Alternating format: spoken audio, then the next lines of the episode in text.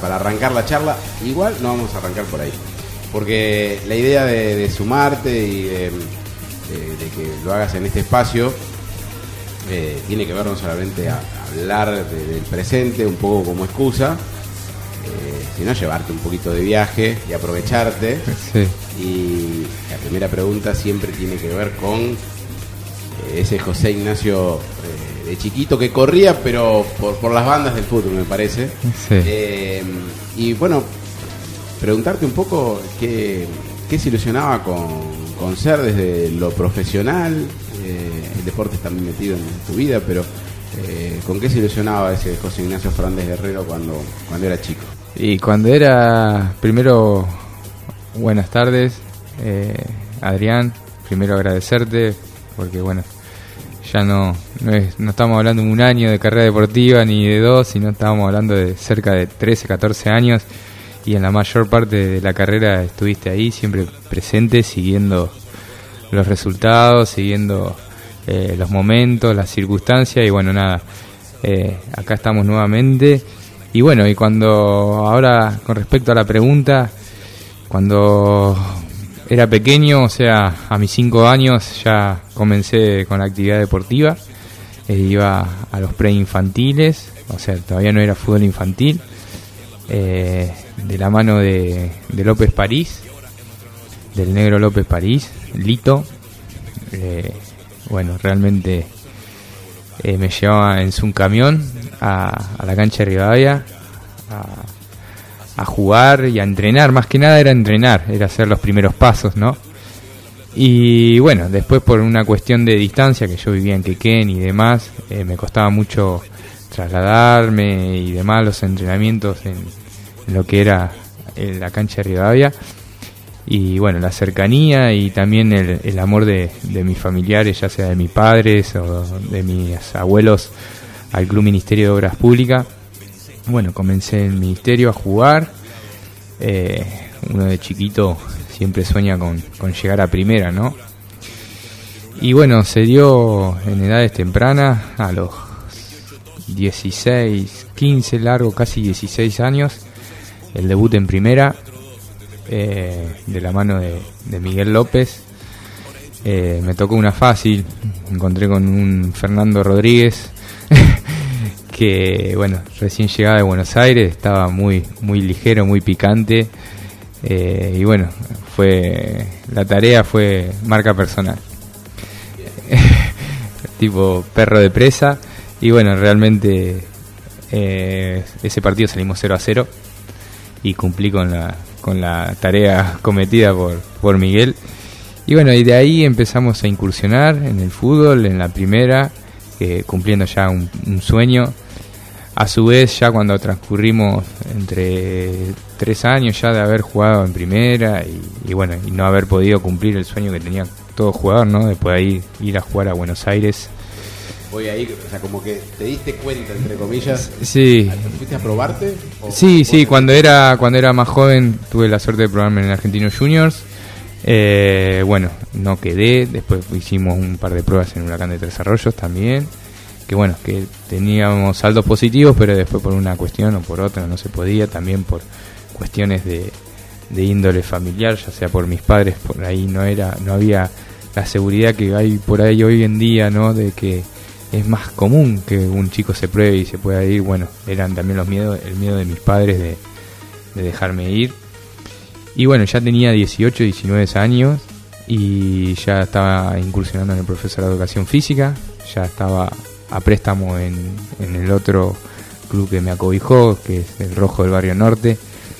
Eh, y bueno, en ese, ese fue mi último año futbolístico, ya que estaba próximo a recibirme de profesor de educación física. Eh, y, tuve que priorizar porque las prácticas docentes eran justo en el horario del mediodía, donde nosotros teníamos las prácticas deportivas, o sea, de, fútbol, los entrenamientos. Y bueno, tomé la decisión de, de jugármela por, mi futuro económico y profesional Así fue que me recibí de profesor de educación física y ese mismo año, creo que en fines del 2007, 2008, eh, jugué mi último partido en cancha de Mataderos contra Independiente de Lobería y logro hacer un gol.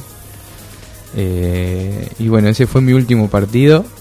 Eh, realmente feliz, feliz de toda la carrera deportiva en el fútbol. Recuerdo los, los años que me iba corriendo de la escuela para poder llegar con el uniforme a las prácticas de, entrenamiento en la cancha del ministerio. No me perdía un entrenamiento ni loco, ¿no? Eh, y ya desde ese entonces, eh, los veranos, viste, teníamos ese receso de dos o tres meses, eh, cuando ya no había más Copa de Oro. entonces, para mantenerme en forma y demás, salía a correr por mi cuenta, sin ningún tipo de, de preparación o lineamiento todavía no estaba estudiando, todavía era un adolescente, cuando tenía 15, 15 años, 14, y corría y hacía 10 kilómetros y hacía 10 kilómetros. Mi entrenamiento eran tres veces por semana y eran 10 kilómetros a, todo lo que pudiera. Ese era, y me hacía el circuito, el antiguo circuito de, de Huatre, eh, o sea, ¿te acordás los 10 kilómetros de guate que se realizaban antes? Pasabas por, los, por 83, Sí, sí, pasábamos por la, por la 2, la 81, y bueno, y mis amigos me, me decían, vos estás loco. Era la época que, la, que no, había tanto runner, que la gente te gritaba, eh, corre Forest, era, era la frase, ahí va Forest, ahí va Forest. Y bueno, y fueron pasando los años y, y el boom del running y, y bueno, el atletismo eh, empezó a incrementar y hoy ya, ya es moneda corriente, o sea, todo el mundo utiliza este gran deporte como, como una forma de, vida, ¿no? Sí, pasamos de tener como carrera la carrera de Delfo. Sí, la de la Delfo. Que era la, entre comillas, única. El circuito de la Delfo también lo hacía en mis entrenamientos. sí, sí, sí, sí, sí. Y bueno, eran esos veranos de donde yo trataba de mantenerme en forma para no engordar y no subirme de peso. Y después volver al fútbol y ahí le empecé a tomar el gustito, ¿no? A lo que es la corrida. Las pretemporadas era, era mucha la diferencia que le sacaba a, mi, a mis compañeros. Si el día de hoy que, que se acuerdan de mi ex compañero de Matadero y de Ministerio, que decían, ah, cable, nos hacía pasar unos papelones en el entrenamiento. Pero bueno, era, era lo que me gustaba, era lo que me, yo me exigía mucho, ya desde entonces me exigía mucho para tratar de llegar al 100%. Y bueno, fue en ese 2008 donde tomé la decisión de, empezar a, correr, a participar de, los, eh, de las pruebas atléticas. Y bueno, fue cuestión de un año y medio, dos, donde ya empecé a obtener resultados. Eh, el primer la primera competencia importante fue en el año 2010, donde logro la victoria en los 10K Doom, imponiéndome sobre Mariano Mastromarino, Agustín Chichiliti, Sergio Hoffman, Ezequiel Monín, Álvaro Navarrete, en un sprint final de últimos 500 metros, llegamos todos juntos en un pelotón y bueno. Y ahí fue donde hice el clic, donde vi que tenía por ahí eh, como condiciones como para poder desempeñarme este deporte. Me perfeccioné mucho en lo que es la pista, traté de, aprender eh, que por ahí es el que corre en pista siempre va a tener un plus, ¿no? El que hace base en pista siempre va a tener un plus y eso fue lo que por ahí proyectó eh, mi carrera deportiva con, durante tantos años a una alta exigencia. Eh, ¿Cómo fue ese, proceso justamente en la pista? Eh, corrías 800, corrías 1500, bueno, después por supuesto distancias mucho más largas. Eh, digo, dentro de, esa comodidad, de lo que vos ibas sintiendo y cómo ibas evolucionando como, como corredor, hasta decir, bueno, distancias largas, 21, 42, es una evolución, me puedes decir, normal de un atleta eh, ¿Lo fue para vos o, bueno, lo fuiste sintiendo cosas que a otros eso no le pasa? No, era, o sea, hoy es como es, los procesos lamentablemente no se respetan como se tienen que respetar. Eh, yo siempre traté de seguir con los procesos que, que, están de base, que que se estudian, que están avalados, que, que vos no puedes tener un año de carrera deportiva o dos y largarte a correr una maratón, o sea, 42 kilómetros, eso está mal, o sea, habría que, empezar a hacer mella en esa, en esa cuestión porque, bueno, eh, es por esa cuestión que hoy por hoy los kinesiólogos tienen tanto trabajo también, ¿no? Eh, entonces eh, decidí hacer las cosas bien como correspondía, sentamos las bases, eh, corriendo medio fondo, llegué a correr hasta pruebas de 200 metros para poder mejorar el 800, que por ahí es, de acuerdo a mi condición física, es mi prueba, serían los 800 metros porque tengo, tengo una estructura óseo-muscular bastante importante en comparación con, el resto de, los atletas. Y bueno, y esa sería la, distancia en la cual mejor me, me, sentía, pero bueno, en ese momento eh, había una cuestión que bueno, que gracias a Dios hoy, hoy se va a modificar, que es la, la, la creación de la pista de atletismo, ¿no? para un corredor de medio fondo un velocista no tener la pista es realmente muy complicado porque bueno ahí es donde vos vivenciás exactamente donde, donde sucede la, el key de la, de la prueba ¿no? porque son, son distancias realmente estratégicas que se definen ni siquiera por segundos sino por décimas y centésimas eh, entonces era así todo no desentoné eh, hoy por hoy mantengo la mejor marca necochense, ya sea en 800 como en 1500, 1.55 en el 800 y 3 minutos 55 en el, en el, en el Milky. Y, pero bueno, se hacía difícil entrenar en la calle, ¿no? Porque, o sea, vos me decís, ¿por qué no entrenaba en la tierra? para Porque realmente la tierra, o sea, a la velocidad que trabajamos para lograr esas marcas es una velocidad importante. Entonces, si yo tenía, sufría una torcedura de un tobillo o un esguince de tobillo, de rodilla, realmente iba a ser eh, bastante delicado, ¿no? Eh, entonces, bueno, priorizábamos hacer los trabajos en el asfalto, que bueno, que eso genera un desgasto en las circulaciones y en los músculos que es importante. Y bueno, y después llegaba la, la hora de la competencia y trataba de estar a la altura, eh, trataba de, dejar todo de mí y un poquito más y bueno y así fue que durante deben ser 6 7 años eh, participé en provinciales y nacionales también tuve la la, la, la fortuna o tal vez la desgracia de, de tener que representar durante varios años a la ciudad de Mar del Plata porque no tenía un ente en el cual a cual, cual representar ¿no? dentro de la ciudad no podía no tenía ninguna institución en la cual poder eh, avalarme y poder asociarme a lo que era la Federación eh, Provincial ¿no? de Atletismo entonces tenía que correr los primeros los torneos de Mar del Plata, después el selectivo marplatense, llegar entre los tres mejores de Mar del Plata para recién poder participar de un provincial y después en el provincial tratar de estar entre los tres mejores de ahí y para poder ir al nacional. Entonces era realmente lo pude hacer durante cinco o seis años seguro y pero eso me, me fue dando un plus que me hizo estar durante 3, 4 años entre los cinco mejores del ranking provincial en, en varias distancias y entre los 10 mejores del ranking nacional eh, en dos o tres años también.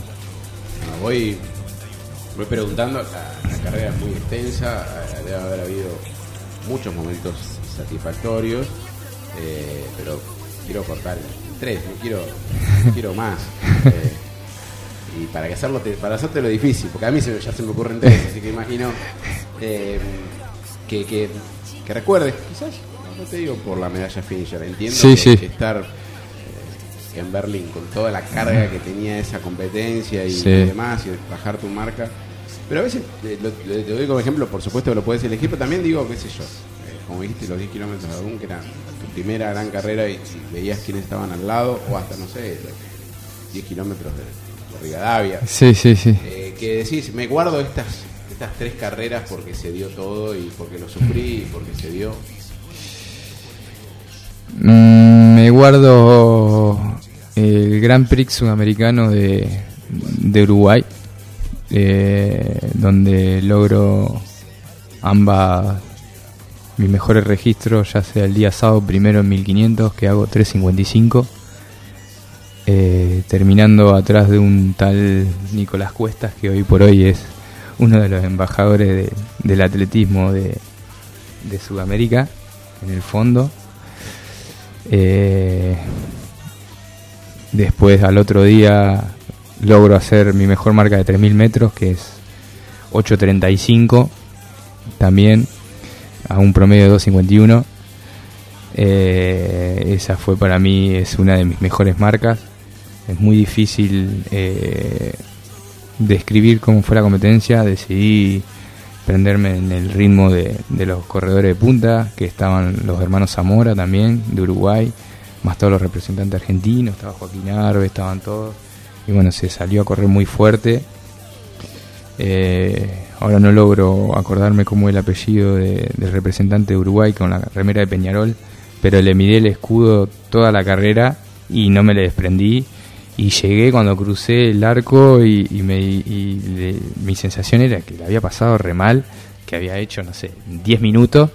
Y cuando me dicen la marca no lo podía creer porque, bueno, iba iba medio fuera de, mi mejor forma porque iba muy exigido. Teníamos el primer parcial del kilómetro, habíamos pasado a 2.40, eh, así que después llegamos con los pedazos. Eh, me, guardo esa competencia también como una de las más importantes. Eh, y bueno, después vos lo dijiste, ¿no? Berlín fue, fue muy lindo, fue lindo, duro, difícil todo el proceso previo de, la preparación, el poder llegar, el poder eh, juntar el dinero para poder estar presente. Eh, ese proceso también queda, queda y, también les, eh, les puedo decir a, a, los oyentes, a los que puedan después escuchar la nota, que, que eso también produce un desgaste muy importante, ¿no? en el deportista toda la preocupación previa para poder llegar a una competencia realmente es muy desgastante y les puedo asegurar que los resultados serían mucho mejor y mucho más favorables si los deportistas no tuvieran esa preocupación. Eh, igual no, no, me quejo, agradecido, agradecido a toda la gente que me acompañó, hice, hicimos peñas, conseguí algunos sponsors de algunos comercios locales, bueno, se llegó, se estuvo, se cumplió el sueño me tocó largar con, mi ídolo a, tres metros, que es Kenenisa Bekele. Eh, ganó la competencia él.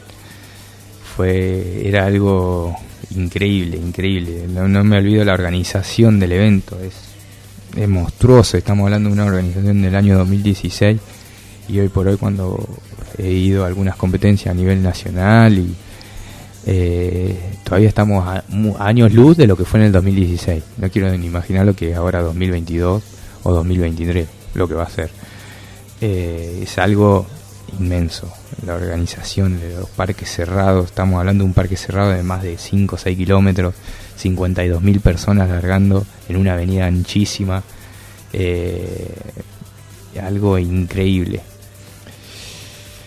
Y bueno, y en el tercer lugar eh, y bueno, hay, hay varias que, que, se, que están ahí, ¿no? Pero bueno, me voy a jugar por, por Valencia. Sí, Valencia fue, fue un proceso hermoso, hermoso, hermoso el proceso previo. No fue tan desgastante como el año del 2016 la preparación. Eh, llegaba en un gran momento, en un gran momento físico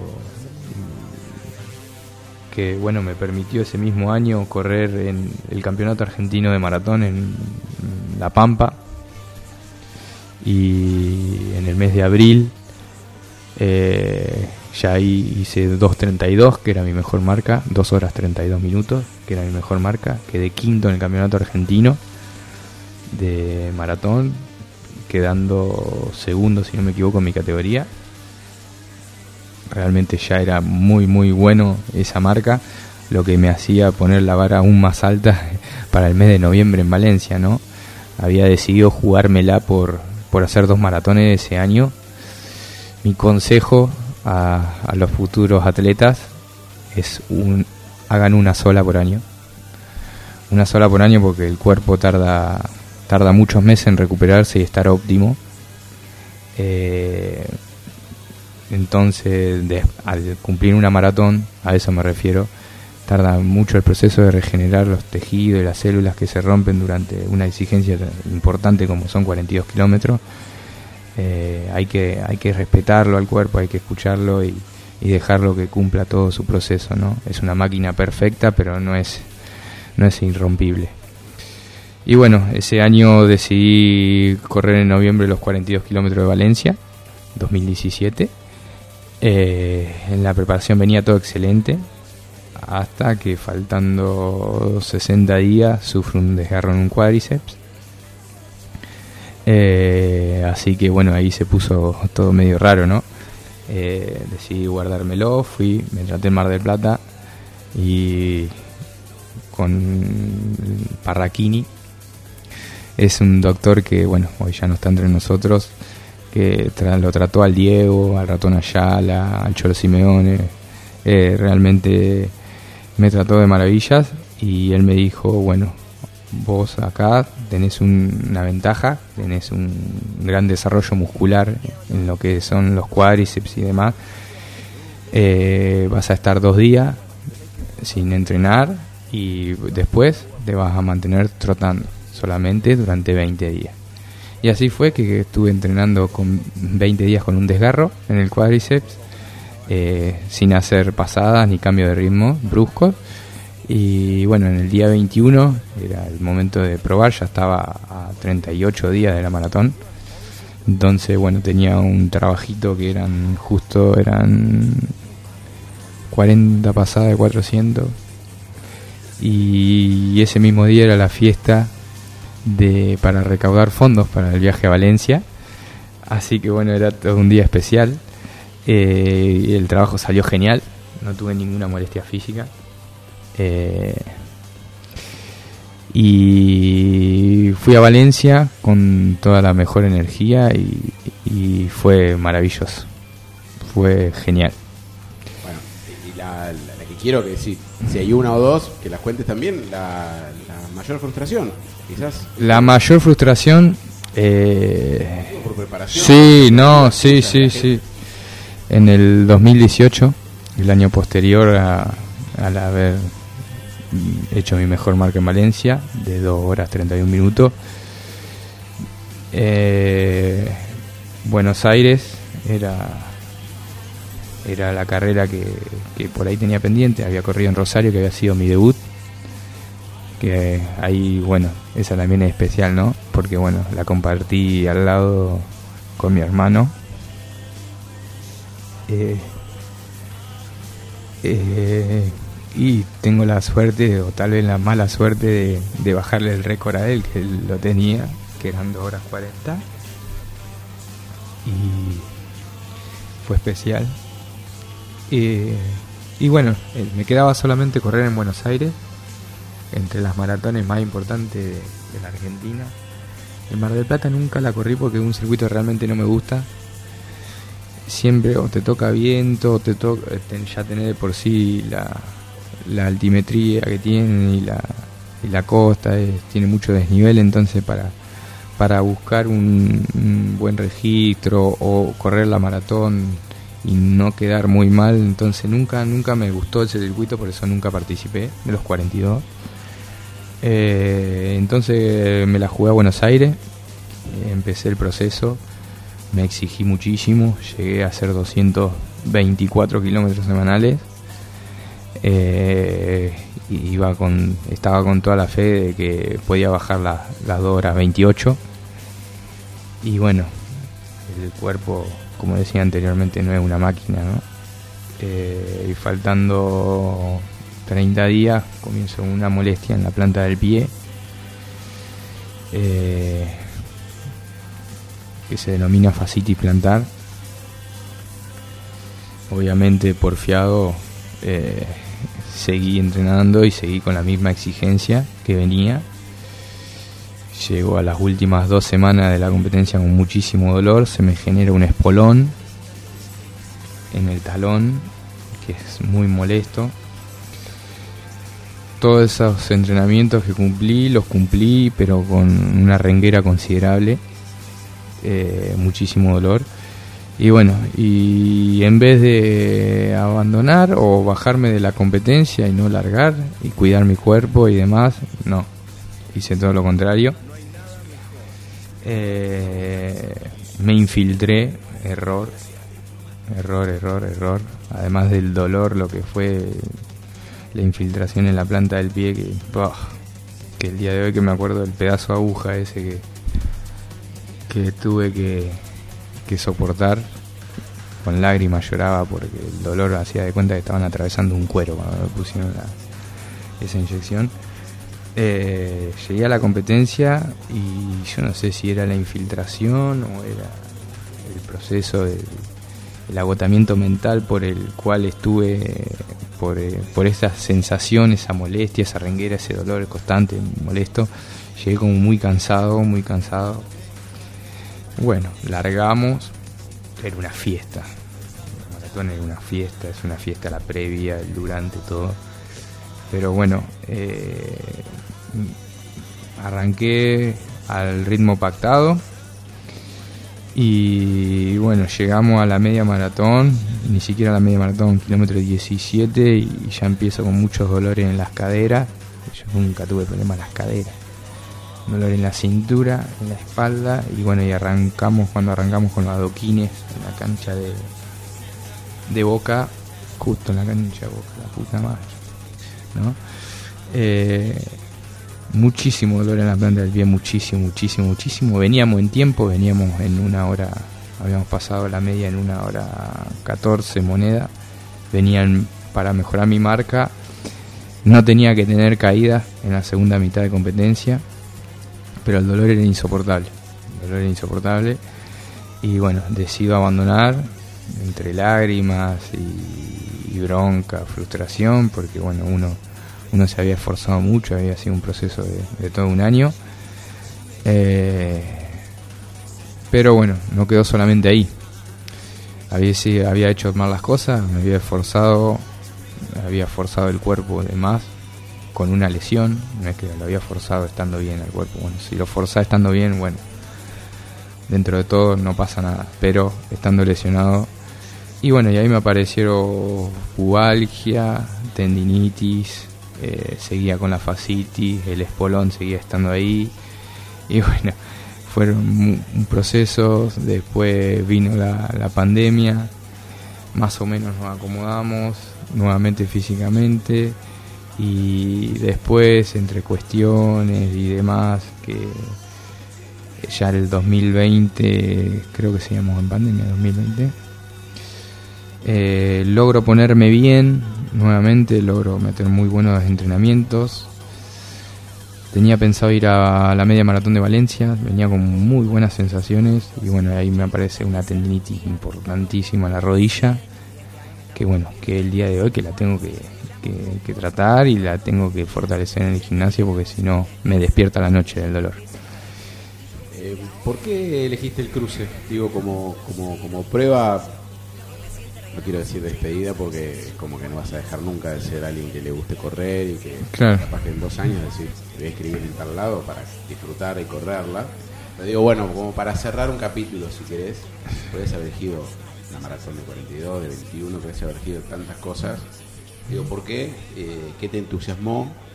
No sé si quizás no tuvo algo que ver, pero digo, eh, ¿por dónde pasó la, motivación? ¿Por qué era algo distinto? ¿Por qué no habías hecho tanto? No, realmente, eh, bueno, ya en las preparaciones, eh, otro de, los momentos importantes de mi carrera fue también poder entrenar a mi hermano, ¿no? y que él consiguiera el récord en Necochense, maratón en su momento y demás. Y me gustó muchísimo la, la propuesta de lo que es el cruce. primero no lo sabía bien, bien cómo era, pero bueno, ya el año pasado cuando acompañé a mi señora que lo hizo y a, otras alumnas, vi bien lo que era, vi de qué se trataba y me encantó. Me encantó la propuesta, me encantó la energía. Es, es otra energía con respecto a lo que puede ser eh, en competencia en la pista o en la calle, que, que son competencias a lo que es mi nivel era son competencias crueles, ¿no? Vas siempre al límite, al límite, al límite, compitiendo con absolutamente hasta con tu sombra.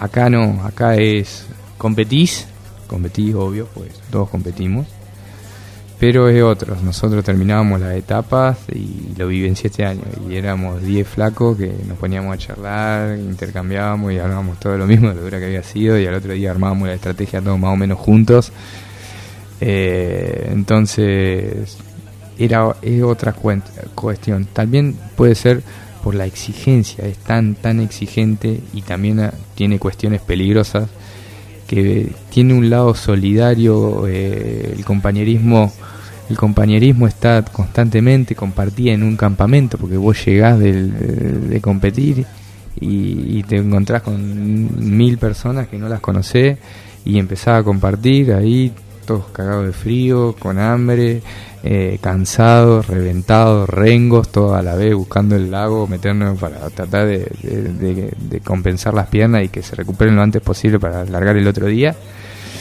Eh, entonces tiene, esa cuestión que, realmente es muy linda y, la, la, la olfateé, digamos, el año pasado y este año la, lo confirmé y realmente una experiencia muy, muy linda más allá de lo duro. Ahora, eh, en, esta, en esta etapa que vas a continuar como profe, por supuesto, y con, todo lo que eso, lo que eso implica, eh, y que quizás vas a dejar de tener tanta exigencia de horarios de, vos, de entrenar, digamos, ¿qué, ¿qué te gustaría sumar a tu, a tu día a día? Viste que no digo que vas a tener tiempo libre, pero un poco... Un poco no, no, no, me van a ver en la calle entrenando, obviamente, uno no, no se va a dejar estar.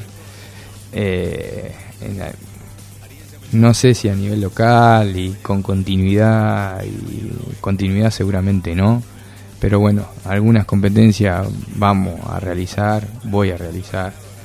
Eh, pero ya hace, ya este año, ya empecé a transitar otro aspecto, disfrutar por ahí más con, con mis alumnos, disfrutar con, con mi pareja, eh, tomarme luego de otra forma el deporte. Me, me gusta mucho organizar eventos, eh, así que seguramente vamos, vamos a estar trabajando en eso para también potenciar a la ciudad en ese aspecto. Eh, y nada, siempre voy a estar ligado al deporte, siempre voy a estar. Y nada, el, atletismo para mí es, es, todo. Me encanta correr, cuando no lo hago me agarra culpa, eh, siento que me falta algo. Eh, pero bueno, uno también tiene que ser consciente de que todos tenemos procesos, ¿no? Procesos y momentos. Eh, lo vemos hoy en día con lo que está pasando con los muchachos estos de la selección, son unos cracks y, vos lo escuchás a Messi, lo escuchás a Di María y te están diciendo que la última. Llega un momento que te desgastás, te desgastás por el hecho de uno tiene que ser sincero, uno siempre tiene la presión de, de salir a ganar, de salir a estar entre los mejores y, eso en lo personal fue te desgasta, más allá de lo que se ve físicamente, más allá de lo que se ve, eh, uno demuestra al exterior, uno va, va, se va deteriorando, se va cansando de, de siempre salir al, al, máximo, de siempre estar sufriendo, hablándolo, diciéndolo así, uno sufre para, para obtener resultados, uno tiene que exigirse mucho más de lo que por ahí las personas creen. Solamente correr, es todo un proceso, vos tenés que llegar en peso a una competencia, vos tenés que eh, llegar, tener la, la, hidratación adecuada, tenés que tener la suplementación adecuada, tenés que tener el tiempo de descanso adecuado, tenés que llegar a, si vas a una competencia, vos tenés que tener por lo menos una competencia como yo me las tomaba para obtener un resultado, vos tenés que llegar mínimo 48 horas antes. Bueno, vos tenés que arreglar en el laburo, que te dejen irte dos o tres días antes del día de la competencia. Eh, son todas cuestiones que, que en el país que nosotros estamos, hoy por hoy, es muy difícil realizar. Los que la pueden realizar, genial, métanle, háganlo lo más profesional posible, porque bueno, es realmente un deporte genial, pero realmente es muy difícil los que trabajamos y a su vez queremos hacerlo símil profesional. Yo te digo que la persona, a mí cuando me decían, yo tuve la suerte por ahí de compartir con Elite y demás, que te decían, ah, vos sos Elite y demás. No, yo no soy Elite. Yo no soy Elite porque yo trabajo. Mi marca me, me ampara en poder estar en este grupo. Me ampara, ¿me entendés? Porque yo estoy seis horas a la mañana trabajando en un lugar como funcionario público o empleado público y después estoy 3, 4 horas más a la tarde trabajando como profe en un ámbito privado. Entonces, yo siempre decía, el elite no trabaja. Yo tenía pares, pares de atletas, compañeros, atletas, que nunca laburaron. Y se nota. Se nota. Vos le haces frente uno, dos, tres años. A la larga te entregas, te ganan. Es muy difícil. Por eso que esa es la diferencia entre los atletas europeos y los sudamericanos, ¿no? Yo cuando fui a Valencia, yo entraba a un vestuario a entrenar y yo veía que venían señores de 45 años, se sacaban el traje, trabajaban 4 horas de la mañana y hablaba con ellos, intercambiaba y 45 años. Le preguntaba las marcas y, y, todos tenían mejor marca que yo. Y vos decís, flaco, ¿por qué? ¿Cuál es la cuestión? ¿Qué? Acá tienen el libro y nosotros el libro lo, leemos mal, al revés. No, es la forma de vivir. Tienen otra calidad de vida. Lamentablemente nosotros en Sudamérica, hoy por hoy, nos toca esto. Hoy tenemos que trabajar, tenemos que estar 8 horas sentados atrás de un escritorio. Le pasa como hoy, por hoy el mejor atleta de la ciudad, Federico, Federico Santibani. Bueno, Fede trabaja 8 o 9 horas atrás de, sentado de cajero. Se, pide los días para poder viajar. Se, se pide los días, ¿entendés? Entonces, todo eso lo transité. Vos lo podés sostener, vos lo aguantás, lo aguanta tu familia, lo aguanta. Pero llega un momento que te cansás. Te cansás de dar, dar, dar, dar, dar, remar, remar, remar, remar, remar y te está, es un proceso, son tiempos. Y bueno, hoy mi tiempo es este. Hoy no es que me digo, no corro nunca más. No, no, sí. Voy a correr, pero me voy a plantear las cosas desde otro punto de vista o de otro de otra forma. Iba a hacer una pregunta que, que, sería de vos sin, sin correr, sin el running. Eh, no sé si te la pusiste a pensar. Ya me dijiste que no, no tenés ese, ese concepto. Eh, pero digo, en, el potencial caso que, no, pudieras eh, disfrutar más, ya te digo, ni como corredor ni como profe, eh, digo, ya, sí, sí, sí. voy no a, lo trágico, sino a decir, mira, una circunstancia, una circunstancia de vida. ¿no? Digo, algo viste que decís, voy a aprovechar para hacer otra cosa eh, ¿por dónde pasaría eso que te gustaría estudiar, practicar, aprender, que no tiene que ver con el deporte que tanto te atravesó? No, hoy por hoy tengo, estoy cumpliendo un rol dentro de lo que es eh, eh, la militancia política dentro de un partido y bueno, realmente me, me apasiona, me gusta, me gusta hacer algo por la ciudad, tratar de, de realizar cuestiones o acciones que, que mejoren la ciudad, ese sería un, un cable a tierra. Pero como te digo, es muy difícil que, que no esté ahí mirando, acompañando a, a mis alumnos o, o, practicándolo al deporte. Yo pienso que uno, uno nunca deja de lo, lo que realmente lo siente y lo apasiona, no, no, no lo abandona, ¿no? Pero eh, no, no, no encuentro, digamos, una actividad que diga, fa, sí, no, por esto le dejo esto y no, no, no miro más una carrera. Yo miro el Juego Olímpico, veo una carrera y te pones loco. O sea, eh, es muy difícil. Ahora, por ahí lo que me gusta es, es viajar, a entrenar a otros lugares. Eso lo, por ahí lo que encontré dentro del trail que me permite por ahí irme, me voy un fin de semana y entreno en Tandil, un fin de semana me voy a entrenar en Sierra Los Padres, un fin de semana entreno en Balcarce. Eso que por ahí muchas veces cuando estaba muy, muy, muy metido de lleno en lo que es la preparación cuasi semi elite, eh, no la podía hacer, ¿no? Y bueno, ahora sí, ahora sí, tratar de de guiar a, mis alumnos, de tratar de formar atletas, de formar personas, ante que cualquier cosa lo más importante es formar personas, ¿no? Personas de bien, eh, este es un deporte muy lindo, hay que disfrutarlo, hay que cuidarse para poder disfrutarlo, ¿no? Como vuelvo a lo que decía al principio de la nota, ¿no? Tenemos que uno como formador marcar bien cuáles son las bases y no por la cuestión que hoy se vende mucho gracias a las redes sociales se vende, hay muchos mensajes que, que están mal planteados o que realmente son negativos. como profe no te harías lo que te hiciste a vos, digamos, ¿no? Digamos, como profe sos la antítesis de, exigirte a pesar del dolor, digamos, como que aprendiste muy bien en vos sí, exigencia. Sí, pero yo me exigí eh, después de 10 años de carrera deportiva, que era el momento de exigirme en las carreras de fondo. Lo que hice mal fue entre el año 2017 y 2018. Ahí fue el error. Pero después hay que respetar los procesos, hay procesos biológicos que una persona tiene que, atravesar como para poder correr una maratón. Con uno o dos años de, entrenamiento uno puedes correr una maratón. Más allá que me diga lo hago a mi ritmo, lo hago despacito. Pero estamos hablando de arriba de 4 o 5 horas continuas de impacto en el asfalto. Ni hablar de cuando nos ponemos a hablar de personas con sobrepeso o con alguna otra problemática física, ¿me entendés? Que, bueno, uno como formador tiene que saber decir, mira, vos hasta acá, vos hasta acá por esto, pues corres el riesgo de esto y de aquello.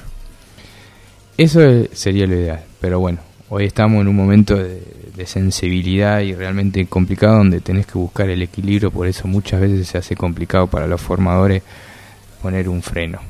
Pero bueno, yo tengo esa cuestión de todavía de, la vieja escuela y pero que pienso yo que en, unos años se va a volver a acomodar.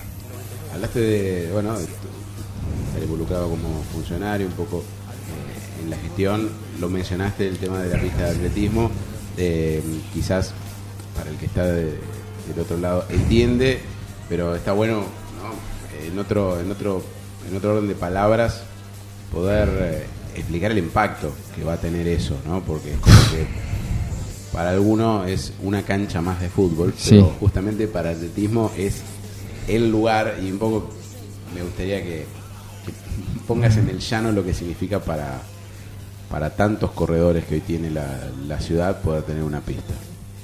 Para el atleta, para el, chico que recién comienza, para la persona que, que, puede entrenar una pista es una diferencia abismal. Es un 50% de diferencia de lo que puedes llegar a realizar eh, entrenando en la calle o entrenando en el parque, como lo hicimos durante toda la vida y tener aunque sea uno o dos estímulos semanales dentro del óvalo es realmente una diferencia porque el óvalo te da el ritmo, el óvalo te da te da el conocimiento de tu propio cuerpo, eh, es otra cuestión. Eh, le va a permitir a todos los a todos los chicos y las chicas de la ciudad, los jóvenes, que, comiencen a palparla de, de primera edad, de la adolescencia, cuando lleguen a los 20, 21 años y comenzaron a los 11, a los 12, realmente van a ser...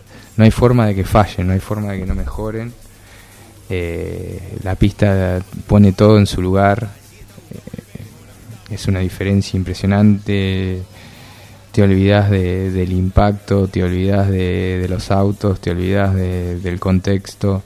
Correr realmente sí te reí, pero me tocó muchos años correr con los autos a la par y con los colectivos que te tiran el humo, eh, el viento. Los, los en el parque, que a veces había que, estar muy atento a que no pasara nada un domingo. la, lamentablemente, como me sucedió en el año, otra de las cuestiones, en el año 2018 venía corriendo por una de las intersecciones de la ciudad, en la avenida 58, piso un pozo y me quiebro el quinto metatarsiano, ¿no? Bueno, todas esas cuestiones eh, no van a suceder y realmente mm, en lo deportivo va a hacer mucha diferencia, los chicos van a crecer muchísimo porque trabajar en una pista en, el óvalo de 400 metros es, es, distinto, te da el ritmo, te da sabiduría, te conoces vos mismo. Hasta va a, va, va a cambiar para nosotros la forma de trabajar. Nuestra metodología de trabajo va a ser distinta. Nos vamos a perfeccionar, nos vamos a sentir más cerca de lo que es por ahí un primer mundo, ¿no? como es en Estados Unidos, como es en Europa, que cada pueblo, cada ciudad tiene su pista, cada universidad tiene su propia pista. Bueno, nosotros acá en Necochea vamos a tener, después de toda una vida, un óvalo de 400 metros, porque ni siquiera el que estaba en el parque tenía 400 metros, tenía 333 metros y doblaba en una curva muy cerrada, que era un trastorno. Pero bueno, hoy por hoy Arturo lo voy a nombrar, lo voy a decir, Arturo lo propuso en el año 2018, fue una de sus bases de, campaña. Por el año 2018 Arturo me, me invitó a, formar parte de su partido, de, de formar las bases para, para su campaña y bueno, él, él nos escuchó y dijo que él iba a, realizar, iba a tratar de realizar en su gestión la pista, que primero tenía que acomodar muchísimas cuestiones, muchísimos había un desfasaje y un déficit económico muy grande dentro del municipio y primero eso era la prioridad y, era entendible y tenía razón. Y bueno, y hoy por hoy ya, ya podemos ver que la, la pista es una realidad, vamos a tener un vestuario, o sea, las personas que trabajan y por ahí no pueden ir en los horarios clásicos del día, que es media mañana o media tarde, van a poder ir temprano, se van a poder, van a poder entrenar, se duchan, porque va a haber, ya están los vestuarios prácticamente terminados, entonces se duchan, pueden ir a trabajar, o sea, es un antes y un después.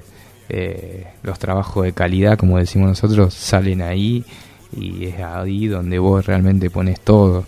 Eh, es, distinto, vamos poder estar tranquilos, los chicos, los, los formadores, como en el caso de Mauro y otros profes, eh, vamos, a poder trabajar con tranquilidad, sin estar pendiente por ahí de otra gente externa, como puede ser el viento, la lluvia, la tierra, los autos, las camionetas, los, muchachos de las motos que van a fondo, a toda velocidad, eh, las raíces del parque, que no se nos tuerzan, que no se lastimen, que bueno, son todas esas cuestiones que, una pista te da que va a potenciar a la ciudad deportivamente hablando porque van a aparecer nuevos nuevos atletas, nuevos deportistas, eh, y eso va a ser importantísimo, un antes y un después. Para la última vuelvo, vuelvo a vos, vuelvo a, esa, esa línea finish que, tantas veces atravesaste y que te pusiste como objetivo. Y si esta del cruce tuvo algo eh, de especial, más especial que tantas otras, si cuando cruzaste se te vinieron eso, dijiste, oh, dijiste, es una más de un proceso y ya vendrán otras y voy a ir por el cruce 2 porque esto me gustó. Digo, ¿qué, qué pasó por, por tu cabeza en ese momento? No, realmente fue, fue un proceso largo. Me lo propuse a fin del año pasado. Digo, bueno, tengo que hacer el cruce.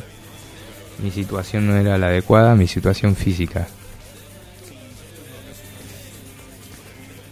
Eh, me volví a sentir atleta, fueron meses difíciles, eh, duros.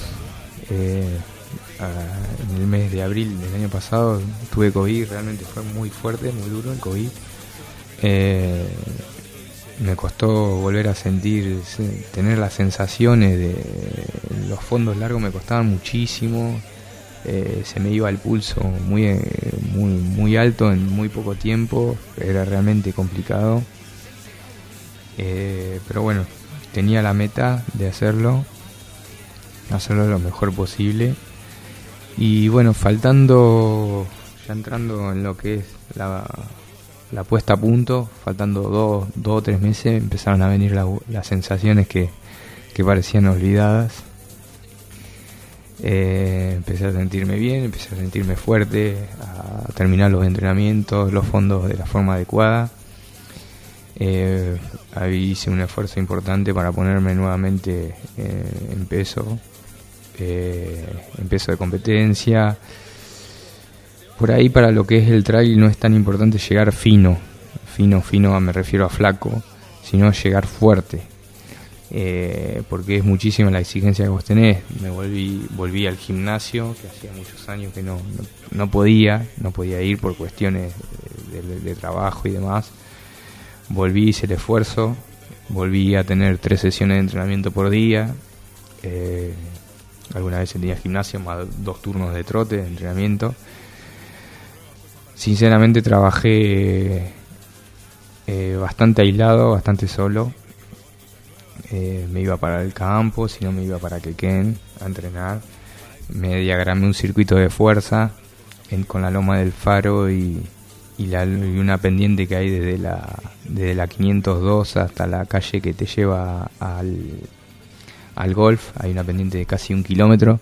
Ahí me hice un circuito de 4 kilómetros y medio que fue donde, bueno, ahí trabajé para el cruce eh, y bueno, y ahí fueron saliendo, volviendo a aparecer las buenas sensaciones y, realmente me volví a sentir atleta.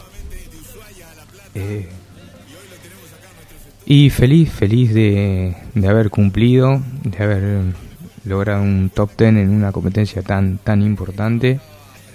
Eh, el tiempo realmente no me había puesto un tiempo porque, bueno, vos ahí no dependés de la altimetría, dependés del viento, porque además contás con un clima tan cambiante porque mm, a los 5 minutos tenés un calor a los 5 minutos te aparece una neblina, a los 5 minutos viento, lluvia, es muy cambiante el clima ahí.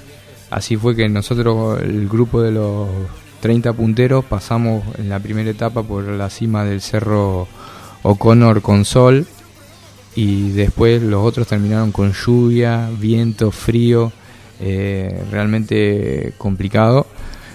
Y, bueno, realmente fue una experiencia muy, muy linda, muy dura, muy dura, que, bueno, nada, me hizo... Eh, yo le decía a Nancy, a mi señora, que fue una carrera en la cual tuve que, que poner toda mi experiencia. Eh, tenía momentos que trataba de correr como si fuera una maratón, momentos que trataba de, aguantar como si fuera los últimos 200 metros de un 800 porque era las piernas era el mismo dolor subiendo una pared que no terminaba jamás y era la misma fatiga esa muscular en los cuadris y en los isquiotibiales que era era impresionante eh, pero bueno nada salió salió bien eh, la etapa que mejor me sentí fue la última. Yo cuando terminamos la segunda etapa venía noveno en la general con tres minutos encima del décimo. Y bueno yo lo que quería era el top ten. Así que bueno la la, la tercera etapa era realmente dura porque subíamos 16 kilómetros hasta hacer base eh, cumbre en la cima del Cerro Bayo y bueno salí a jugármela los últimos, eh, los primeros 6 kilómetros, 7 con un pibe de Buenos Aires, nos cortamos del grupo, pudimos hacer una diferencia importante. Hasta el kilómetro 14 fui primero de la última etapa, sabiendo que, que arriba en la cumbre venían los 3, 4 punteros que realmente eran muy buenos en el ascenso, eran especialistas, que bueno, eso, esa, se nota la diferencia eh, y bueno, fui cuarto en la última etapa hasta faltando 600 metros y ahí me conecta el chico que venía quinto y quedó en la quinta posición que fue el mejor resultado de las tres etapas. La primera terminó séptimo, la segunda que fue la más dura en lo personal terminó décimo segundo y la tercera terminó quinto. Eh, una alegría inmensa, una alegría inmensa cuando cruzo el arco eh, la alegría de, haber cumplido conmigo mismo, agradecimiento con mi cuerpo que me permitió hacerlo nuevamente. Cuando digo hacerlo nuevamente es bancar la, preparación y, obtener el resultado querido, ¿no? O el que uno deseaba. eh, mucho, muy, muy agradecido al cuerpo, lo cagué a palo durante muchísimos años y nada, hoy por hoy todavía me sigue trasladando. Eh, así que nada, feliz, feliz de, todo lo transitado, de todo lo vivido, agradecido, agradecido a mis padres. Eh, te cuento una, una anécdota para que veas que no solamente sufrimos nosotros, sino que sufren también nuestros familiares. A mis padres no les comenté que iba al crucero, Santi. Le avisé cuando ya estaba ya estaba en, en, Villa, en Villa Langostura. Te soy sincero, ellos se iban de viaje a Río y me, ve, me preguntan, ¿y vos dónde vas? ¿Qué, ¿Qué estás haciendo, José? Nada, le digo, estoy en Villa Langostura. ¿Qué haces ahí? Voy a correr una carrera. ¿Qué carrera? Me dice, Crucero Santi. Pero vos sos loco, me dice, ya está, ya diste todo, ya, ya está, lograste todo lo que querías, ganaste carrera, corriste en Europa, ya está, querido, no te esfuerces más, mi mamá sufre un montón. Eh, entonces, bueno, son por todas esas cuestiones que uno empieza a tomarse la, a tomarse el deporte este que tanto le dio a uno y que uno tanto le exigió eh, empieza yo lo ahora creo que lo valoro más valoro todo mucho más. Eh, lo obtenido, lo vivido, me hizo conocer el mundo, me hizo conocer Sudamérica, eh, conocí toda la Argentina y amigos por todos lados. Eh, ¿Qué más le puedo pedir? Bueno, José, más que una, despedida fue como un regreso, así que por por muchas más, eh, o lo que gustes. Sí, trata de tomarlo de, otra forma. No voy a tener la continuidad de competencia que tenía mucho antes. Eh, va a ser esporádico. Eh, quiero llegar bien a las competencias, no quiero llegar mal. No quiero, o sea, quiero quiero participar, pero no, no enloquecerme. O sea, tomarlo de, otra perspectiva. Gracias por, por la charla como siempre, y bueno, un, gustazo que, tengas esta, esta pasión y este, este, disfrute como siempre, y felicitaciones una vez más. No, gracias a vos Adrián, eh, realmente como te decía al principio de la nota, no, no es la primera nota que tenemos, sino que ya van un montón. Eh, y agradecerte, agradecerte a vos y a todo el periodismo local que en algún momento me acompañó, me, me dio su lugar para, para poder contar cuál era mi situación. También en su momento me manifesté con, con bronca porque uno necesitaba el apoyo, pero bueno, ya está, ya pasó. Eh, ahora feliz, feliz de, de, todo lo que viví, de todo lo transitado. Y como te decía anteriormente, agradecerte y perdón por, por ahí lo extenso y, y, lo, y lo pesada que se volvió la nota.